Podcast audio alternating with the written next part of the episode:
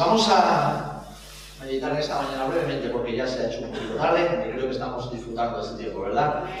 Eh, vamos a ir al, como no, este día, domingo, al capítulo 24 de Lucas, la resurrección de Jesús. Y tiene mucho que ver con la pregunta que les acabo de hacer, hermanos. Lucas, capítulo 24. Lucas 24, en el versículo 1 empieza y dice, el primer día de la semana, muy de mañana, vinieron al sepulcro, trayendo las especias aromáticas que habían preparado, y algunas mujeres con ellas, y hallaron removida la piedra del sepulcro. Y entrando, no hallaron el cuerpo del Señor Jesús. Aconteció que estando ellas perplejas por esto, ve aquí, se pararon junto a ellas dos varones con vestiduras resplandecientes. Y como tuvieron temor, bajaron el rostro a tierra y les dijeron, como tuvieron temor y bajaron el rostro a tierra, les dijeron los varones, ¿por qué buscáis entre los muertos al que vive? No está aquí, sino que ha resucitado. Acordaos de lo que os habló cuando aún estaba en Galilea, diciendo, es necesario que el Hijo del Hombre sea entregado en manos de hombres pecadores y que sea crucificado y resucite al tercer día. Entonces ellas se acordaron de sus palabras. Y volviendo del sepulcro dieron nuevas de todas estas cosas a los once y a todos los demás.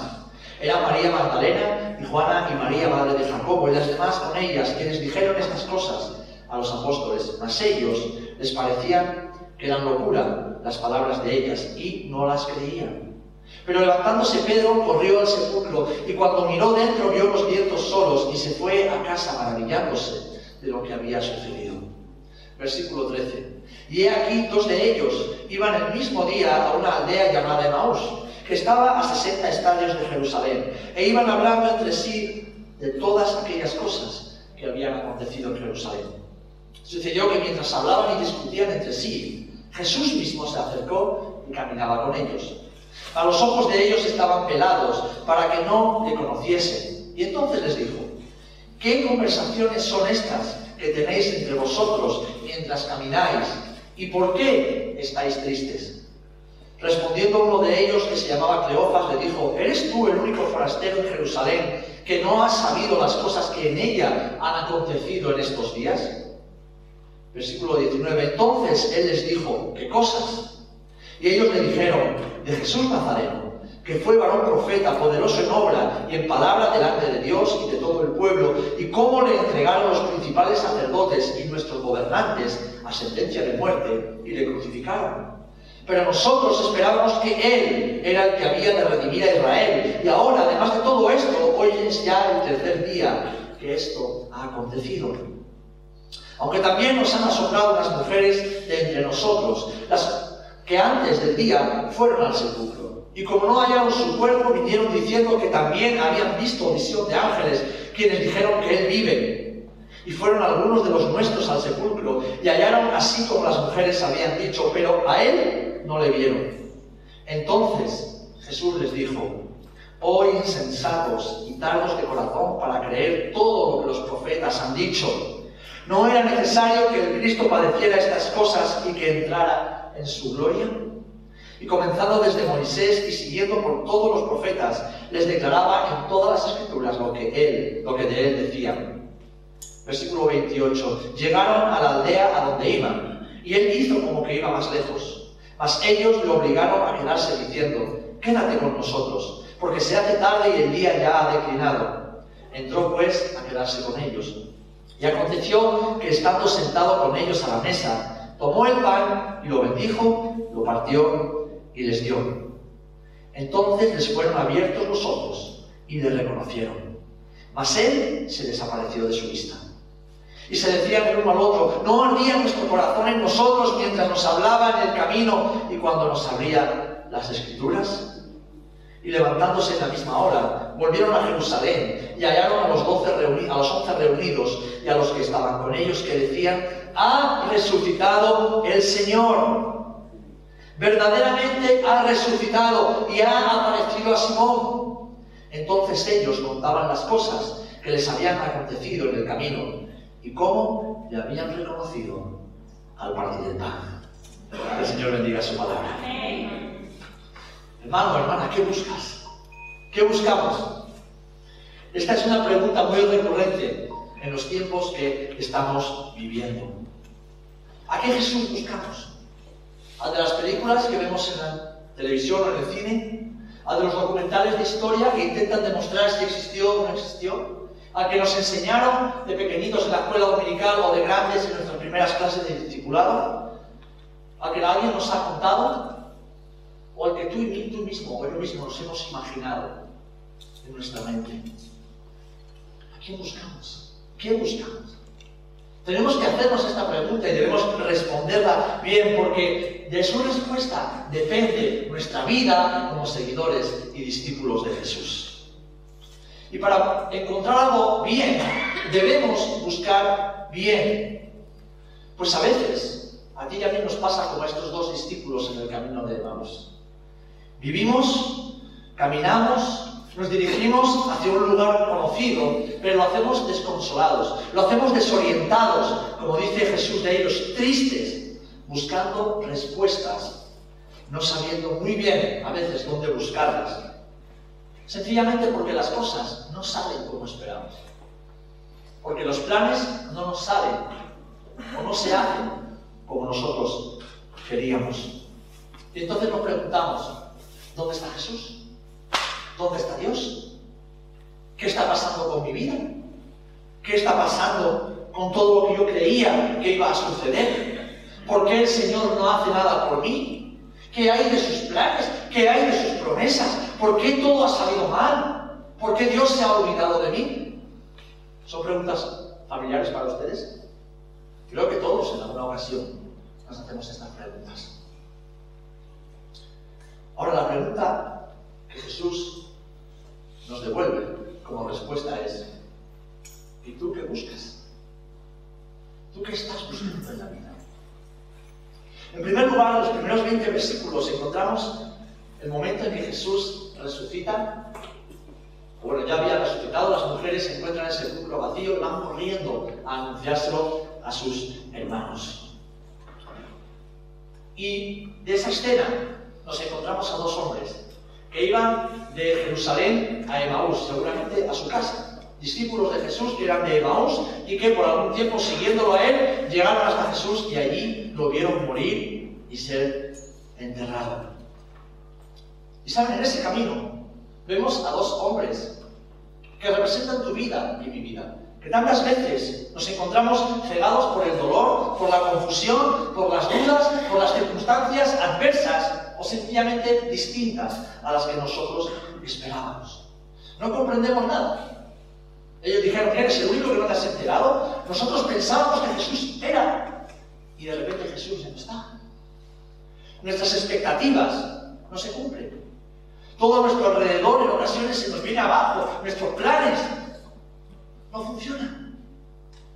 Incluso nuestros cimientos, los cimientos de nuestra fe, parecen tambalearse y en ocasiones incluso parece como si lo que estuviéramos viviendo o lo que hubiésemos vivido hasta ahora con el Señor fuera como una especie de sueño un poco irreal, ¿no? Está ahí como una nebulosa y nos encontramos en un momento de, wow, Señor, ¿qué está pasando? ¿Qué está pasando? Este giro en la historia no me lo esperaba. Hemos subido a Jerusalén hace una semana y toda la ciudad dice que se conmovió al verte entrar en un, borrico, en un borrico por las puertas y todo el mundo gritaba, Osana, Osana al Hijo de David, bendito el que viene en el nombre del Señor. Y de repente nos encontramos que ya no está Jesús. Esto no lo esperábamos. ¿Dónde están las promesas de Dios? ¿Qué hay de los planes de Dios para nuestra vida? ¿Se lo han preguntado alguna vez esto? Es bueno hacerse estas preguntas. ¿Sabes? La gente sabia se hace preguntas.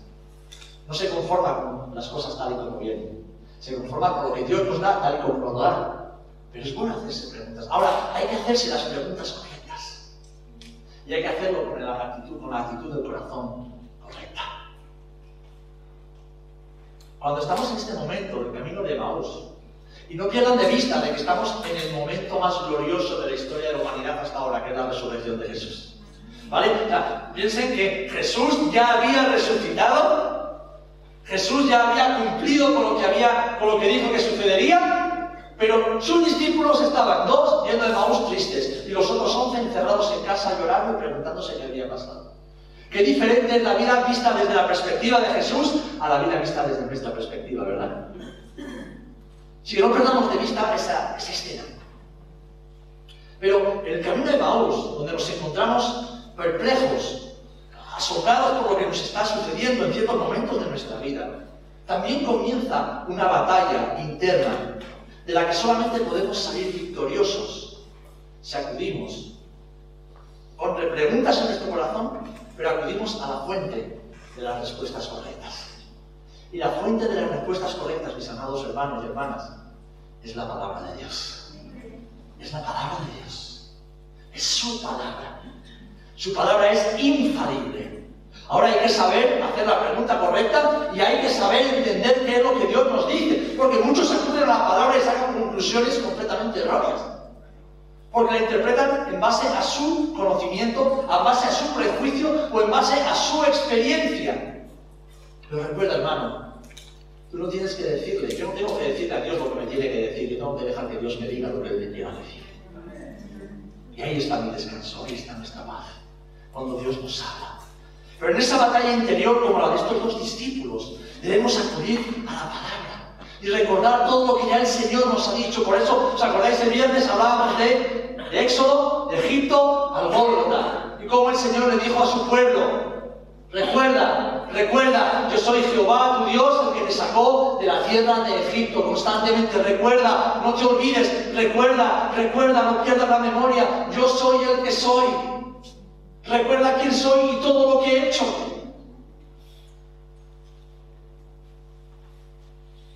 Hay una historia maravillosa que nos narra precisamente esto. ¿Se acuerdan de Eliseo, el profeta Eliseo? Un hombre de Dios, acompañado por un sirviente, que veía cómo el Señor obraba a través de Eliseo todo el tiempo, cómo Dios hacía prodigios y maravillas. Y de repente se encuentran en una montaña y la montaña rodeada del campamento de los enemigos de Israel. Lo encontramos en 2 de Reyes, capítulo 6, versículos 15 al 17. Lo voy a leer rápidamente. Dice que se levantó de mañana y salió el que servía al varón de Dios, es decir, a Eliseo.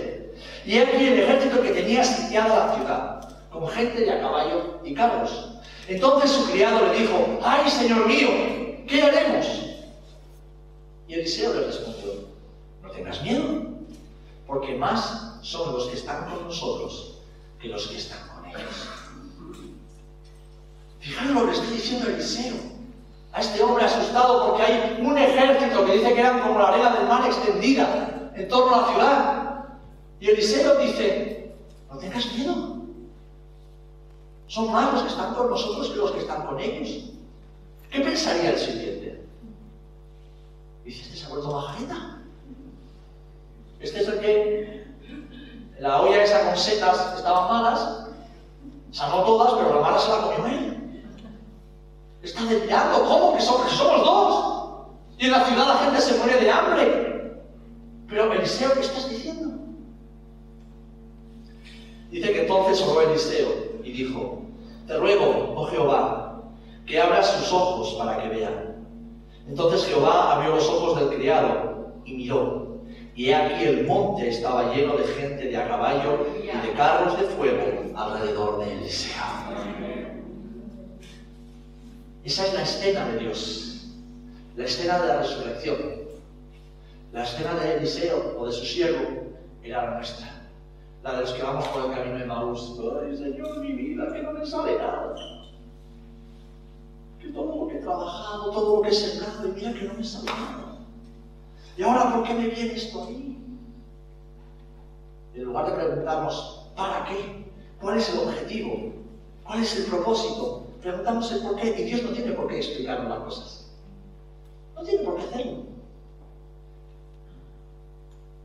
Hermanos, no dejemos que en una situación compleja como la que estamos viviendo toda la humanidad en este momento, no dejemos que el dolor, la confusión, las dudas, las circunstancias y el bombardeo de información nos impidan ver la realidad. Y la realidad era que Jesús ha resucitado. La realidad era que en la ciudad, el campamento de Israel estaba rodeado de los carros de fuego de Dios y Amén. La realidad es que Dios no ha cambiado, hermano, hermana. Ese es el poder de la resurrección. No es que no tengamos problemas, no es que las cosas se hagan como yo quiero o como a mí me gusta, no. Se trata de, como hablaba nuestra hermana Chiqui, de que Señor éramos esclavos y ahora somos libres. Y somos libres para ver la realidad de Dios, no nuestra realidad. Nuestra realidad es miserable. Nuestra realidad es frágil, es débil, es cambiante. Pero la realidad de Dios es la realidad del poder de la resurrección de Jesucristo. Y no debemos dejar que nos pase como a estos hombres. Debemos recordar que el Señor pelea por nosotros, porque Jesús, antes de irse al cielo, recordábamos también el viernes, sus últimas palabras, y por lo tanto las más importantes que debemos recordar, son estas. Yo estoy contigo todos los días hasta el final. Amén. Y eso, hermanos, hermanas, es más que suficiente. No me tiene por qué ir siempre todo bien. No me tiene por qué funcionar los planes. No tienen por qué hacerse las cosas como a mí me gusta o como me gustaría o como yo pienso que es mejor. No, no, no, no, no. Lo importante, lo importante es que yo sé que pase lo que pase, suceda lo que suceda, el Señor está conmigo. Amén. El Señor está conmigo. Amén. Ahora, el Señor está contigo. Repítelo, el Señor está conmigo. El Señor está conmigo. Estos hombres estaban desesperados, estaban perdidos, estaban asustados, estaban desorientados. Iban caminando. ¿Y quién estaba con ellos? ¿Quién estaba con ellos? ¿Quién estaba con ellos? Lo acabamos de leer. Jesús. Y no se habían enterado. Y eso nos pasa a nosotros muchas veces, amados. Jesús camina con nosotros y vamos por la vida. Ay, Señor, ay, Dios mío, ¿por qué me has dejado? Porque yo con esto no puedo. Es que es demasiado grande, este problema no lo puedo solucionar. ¿Qué necesidad, Señor? Pero, pero ¿cómo voy a salir de aquí? El Señor al nuestro. Ajá. Ajá.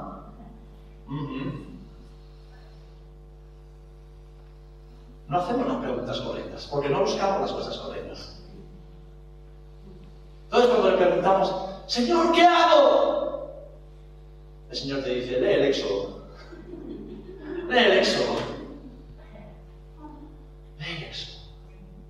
¿No podría haber hecho el Señor que los egipcios se murieran o haberlos matado con la columna de fuego antes de llegar al mar? ¿No podría haber hecho eso el Señor? ¿No tenía poder para hacerlo? Pero es que el Señor ya estaba dejándonos una señal de cómo iba a salvar a la humanidad. Pasando por el medio de las aguas. ¿Recuerdan lo que se dividió el día que Jesús murió y entregó el Espíritu?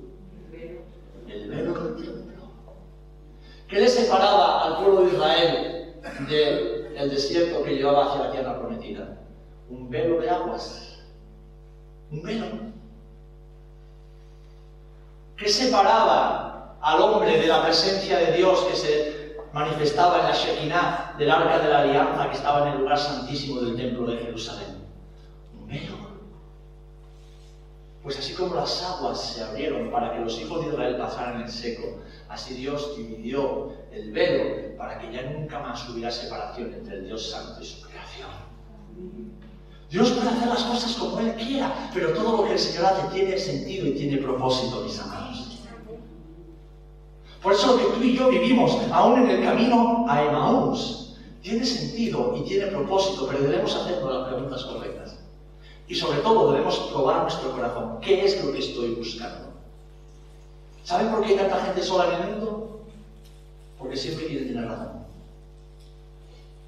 Pero la gente feliz es la que renuncia a la razón con tal de estar acompañado de aquellos que ama. ¿Qué buscamos? ¿Qué pretendemos? ¿Qué anhelamos? ¿Qué deseamos? Hermanos, tenemos que abrir nuestros ojos a la palabra, dejar nuestro razonamiento, nuestra justicia, nuestros planes, que todo eso a Dios no le sirve, al Señor no le sirve. Y encontrar a Jesús, encontrarnos a Jesús. Como bien leía la pastora al principio, en el principio era el verbo, el logos, la palabra.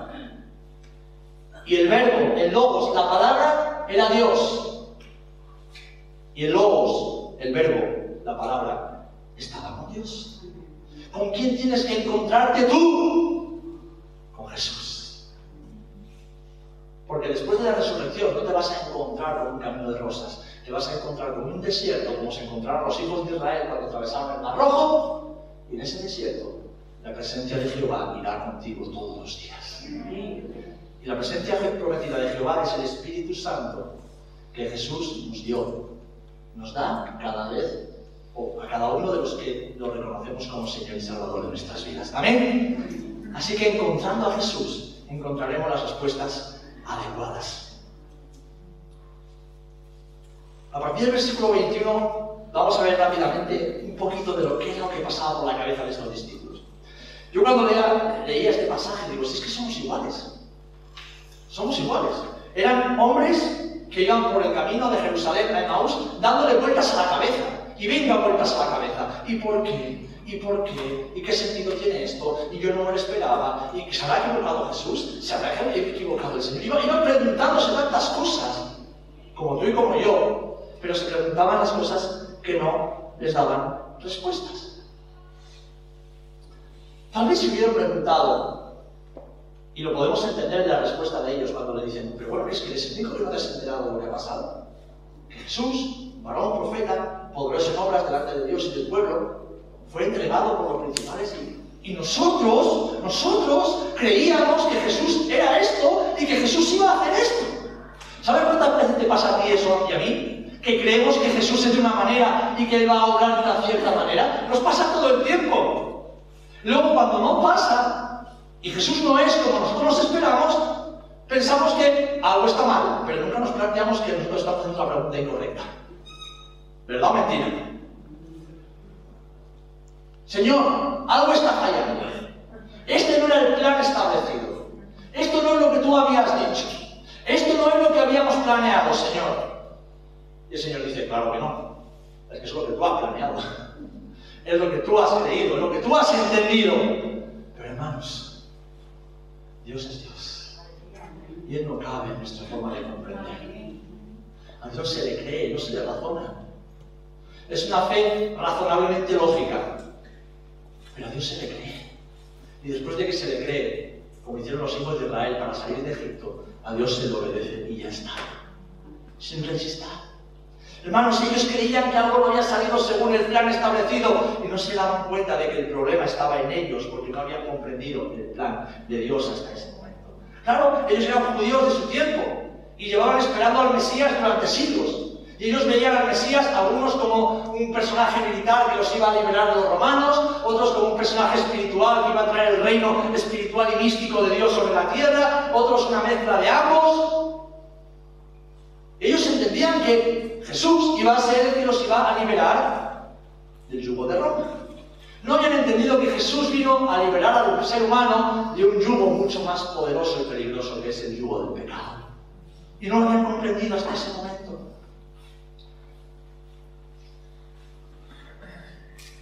Hoy tenemos que recordar que sea lo que sea que estemos viviendo en nuestra vida, los planes de Dios no han fallado. Amén. Dítelo a ti mismo. Fijaros lo que las niñas han bailado. ¿Cuál es el estribillo de lo que habéis bailado, chicas? Dios nunca falla. Dios nunca falla. Padres, madres, ¿os dais cuenta de cómo han pasado los años? ¿Os acordáis de cuando las teníais en brazos? Pues no voy a van a correr a partir de ahora. ¿Por qué? Porque es la vida. Es el plan de vida. Y Dios no se equivoca cuando hace las cosas. Y a mí me encanta verlas aquí tan grandecitas ya. Porque cuando llegué hace casi ocho años no levantaban un palmo del suelo. Iban allá agarraditas de la pata de papá o de mamá y algunas que no sabían entrado por la iglesia, no sabían ni dónde estaban. Ahora están empezando a descubrir la vida. Pero es que esa es la vida. Y es maravilloso, amén. Porque además están aquí sirviendo a Jesús. Impregnándose de Jesús. Y reflejando a Jesús. Porque los planes de Dios siguen siempre hacia adelante. Y Él nunca falla. Y si alguien no ha entendido o se ha equivocado, no es el Señor. Somos nosotros, como les pasará a los llamamos. Así que mis amados hermanos, ¿qué buscamos? ¿A un Dios que nos arregle todos los problemas? ¿A un Dios que haga las cosas a nuestro antojo? A un Dios que lo arregle todo en la familia, en la casa, en el trabajo, en la iglesia. Un Dios que nos conceda todos nuestros deseos es el Dios que estamos. Una vida ausente de dificultades es la vida que estamos buscando, hermanos. Yo creo que no, ¿verdad? Yo creo que no, porque estaríamos buscando un Dios irreal y una vida que no existe, que Jesús no nos ha prometido. El poder de la resurrección es la que nos lleva a que aún en tiempos convulsos como los que estamos viviendo, en vez de vivir confundidos, tristes y expectantes por un siguiente problema que va a acontecer, vivamos confiados, vivamos seguros y vivamos expectantes de lo bueno y nuevo que Dios está a punto de hacer. Amén. Para eso debemos ir a las Escrituras y encontrar al Jesús verdadero, al Rey de Reyes y Señor de Señores. Porque ya no es ese siervo sufriente que se colgó o se fue colgado de un madero, no. Ahora es un rey que está sentado a la diestra de la gloria y la majestad del Padre en el cielo. Ya no es un bebé que vino y habitó en un cuerpecito, en un pesebre, en una cueva en la ciudad de Belén hace unos mil años. No, es el Rey soberano de todas las cosas y de todos los seres humanos. Incluso de aquellos que no lo reconocen como su Señor, es el Rey de ellos. El creador de todo, el que sustenta todas las cosas en el hueco de su mano con su poder, el que da aliento de vida, el que trae libertad, el que trae esperanza. Ese es Jesús. El que un día vendrá y con su vara de justicia juzgará con equidad a todas las naciones. Todas sin excepción. Ese es Jesús. Ese es el Cristo resucitado. Y ese es tu Dios y ese es mi Dios. Amén. Y debemos dejar que el poder de la resurrección de, de Jesús actúe en nosotros por medio de la fe.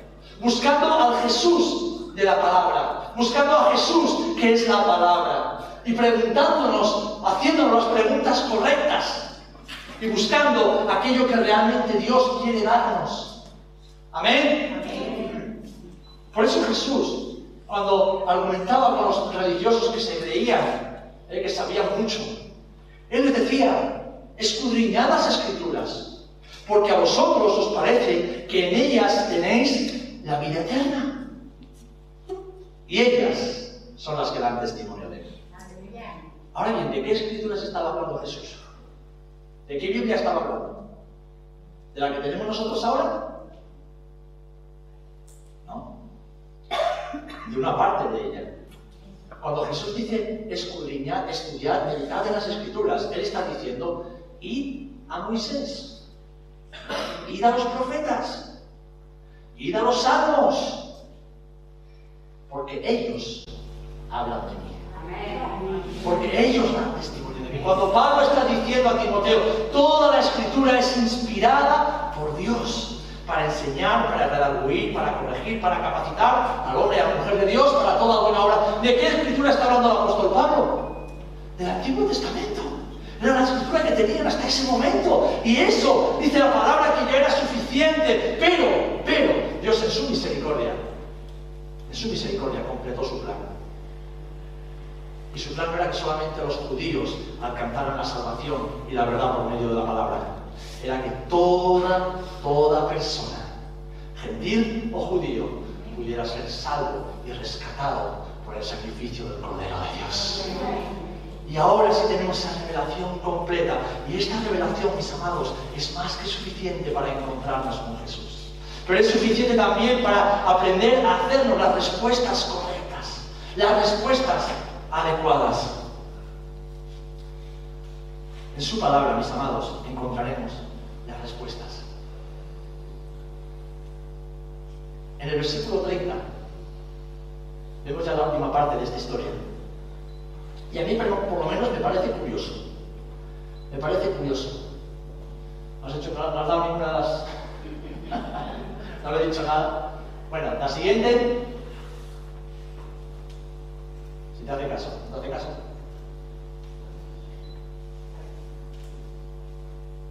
Vemos a dos hombres ciegos por el dolor y por las dudas. ¿Qué ha pasado, Jesús? Vemos a dos hombres, al siguiente, por favor, buscando una explicación. ¿Qué es que tú no, no te has enterado, Señor, de lo que ha pasado? No, no entendemos qué es lo que ha pasado. Pero de repente dice que Un segundo, Samuel. No, es más adelantado. Bueno, ya está, déjala ahí. Déjala, déjala, ya me has copiado la sorpresa. No pasa nada. De repente dice que estaban, hemos leído ya, en casa de estos dos hombres. Y qué curiosa manera de que Jesús abra sus ojos. Porque dice que sus ojos fueron abiertos de repente. ¿Y qué estaban haciendo? ¿Qué hemos leído que estaban haciendo? Estaban cenando. Estaban haciendo algo que habían hecho muchas veces con Jesús antes de que éste muriera. ¿Y por qué lo reconocieron? ¿Por qué se dieron cuenta de que era Jesús? Al ver partir el pan, bendecirlo y entregárselo, reconocieron que era el Maestro. ¿Saben de qué nos habla esto, mis amados? De lo que realmente tú y yo necesitamos más que una otra cosa. Intimidad. Intimidad con Jesús. Intimidad con Jesús. ¿Saben por qué muchas veces la gente me juzga a mí? Porque no me conocen. Si, no me, si me conociera me juzgaría más. Pero la gente me juzga porque no me conoce. Algunos me juzgan para mal y otros para bien. Pero la gente me juzga porque no me conoce. La gente te juzga porque no te conoce. Algunos piensan que eres la caña de España y otros piensan que eres lo peor de lo peor. Pero quien te conoce de verdad no te juzga. Quien te conoce de verdad no te juzga. Porque no necesita, porque te conoce. Muchas veces tú y yo vivimos haciéndonos las preguntas erróneas, desconsolados, desorientados en la vida, culpando a los pastores, culpando a la iglesia, culpando a la sociedad, culpando al coronavirus, culpando a la suegra, culpando a cualquier cosa que se nos ocurra, incluso culpando a Dios, sencillamente porque no conocemos a Jesús.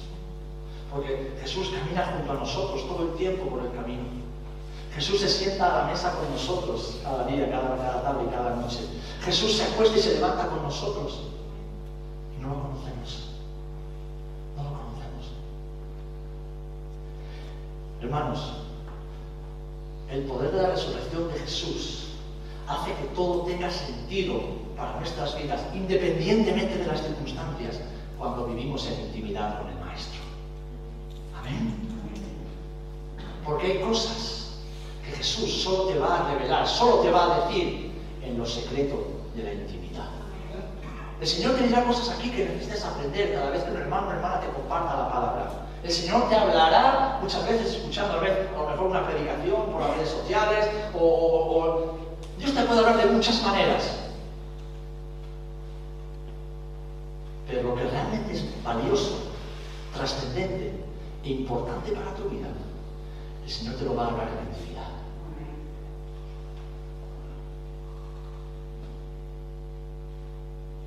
A mí el Señor me llamó al ministerio en la intimidad de una silla. Mi pastor estaba en un lugar como este, yo estaba en un lugar aproximado donde está Rafa, más o menos.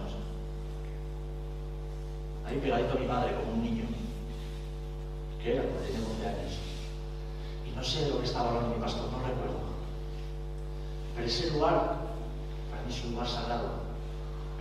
Con 12 años el Señor me dijo lo que iba a hacer de mí. Y yo dije, sí, Señor. Sí, Señor. Creo que no tenía nada que ver con lo que el pastor estaba predicando, ni con lo que mi padre me hubiese dicho toda mi vida. Fue un lugar secreto entre Dios y. Por eso no estoy hablando sin siquiera del hogar, de la casa, no, porque es que Dios puede escoger cualquier, cualquier lugar. ¿Dónde Dios llamó a Samuel? Estaba en el templo, sirviendo con el hijo. Pero es un lugar de intimidad cuando nuestro corazón está dispuesto y está abierto, mis amados, a buscar primeramente las cosas de arriba. A buscar primeramente los planes de Dios, la voluntad de Dios. Porque para los discípulos la crucifixión no era la mejor idea. De hecho, Pedro intentó apartar a Jesús de ese momento. Para ti y para mí, la forma en que Dios hace las cosas no es casi siempre o casi nunca la mejor forma de hacer las cosas. Porque tú y yo, tristemente, vivimos con los ojos puestos en las cosas de aquí abajo. Pero todo cambia. Cuando salimos de Maús, o del camino de Maús y miramos a la tumba vacía. Todo cambia cuando estamos en la cima de la montaña y decimos, Señor, abre nuestros ojos. Abre nuestros ojos para que podamos ver. Abre nuestros ojos para que podamos ver.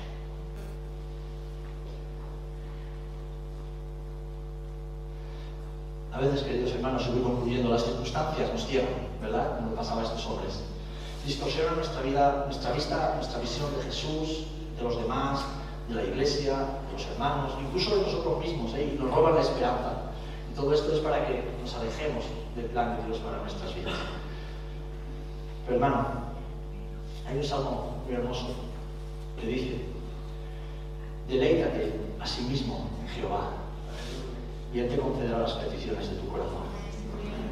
Encomienda a Jehová tu camino y confía en Él y Él hará. ¿En qué nos deleitamos?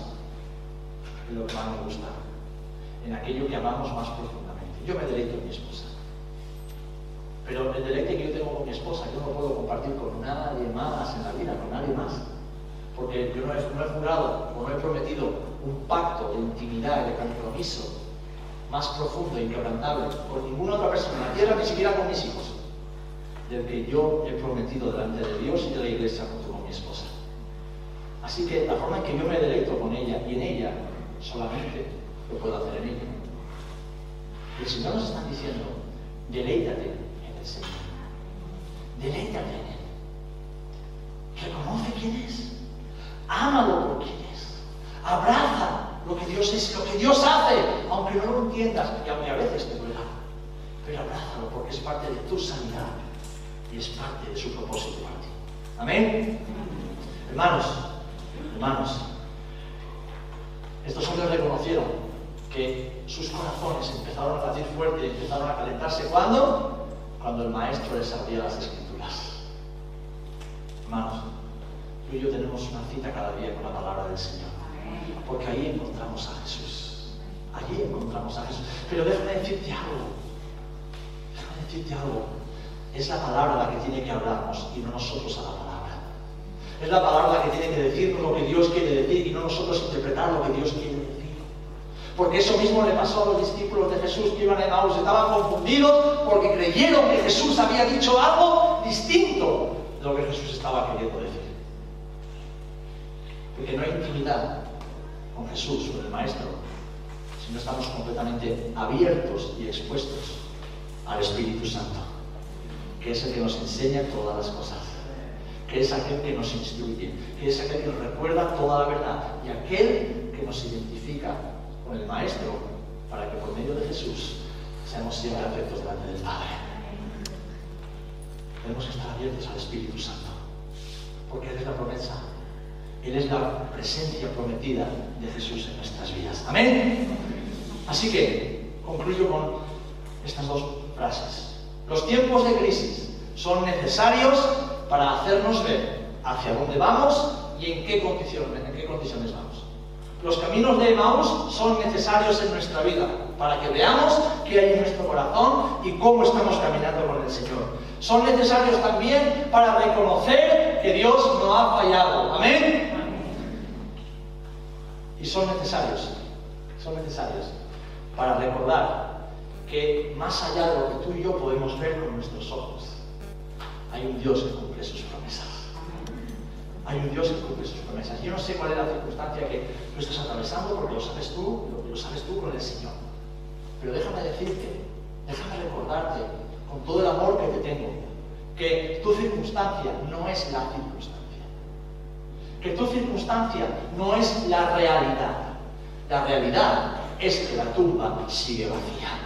La realidad es que Jesús está en el cielo y Él está peleando tus batallas por ti. La realidad es que pase lo que pase, el Señor nunca se apartará de ti. La realidad es que las promesas de Dios son fieles y de que sus promesas son sí y amén en nosotros por medio de Cristo Jesús. Ahora bien, la realidad es que no podemos seguir caminando dirección a Emmaus. Debemos hacer como hicieron estos discípulos, darnos la vuelta y volver a Jerusalén. Porque Jesús dijo, vendrá el Espíritu Santo y recibiréis poder. Y me seréis testigos en Jerusalén, en Judea, en Samaria y hasta lo último de la tierra. Cuando buscamos lo correcto, obtenemos las respuestas correctas. Y estas respuestas nos llevan al lugar donde Dios nos quiere. Y Dios nos quiere en Emaús, Dios nos quiere en Jerusalén. Dios nos quiere en el lugar donde nos ha puesto. Y ahí ser llenos del Espíritu Santo cada día para ser testigos fieles de lo que Jesús ha hecho. Esa, hermanos, hermanas, es la realidad. Esa es la realidad. Amén. Y ese es el poder de la resurrección actuando en nosotros. De que estamos en un desierto que es la vida, pero en ese desierto hay maná todos los días para nosotros. Hay alimento fresco, hay fuentes de agua siempre disponibles. Y sobre todo, sobre todo, la nube nos acompañará durante el día y la columna de fuego velará por nosotros durante la noche.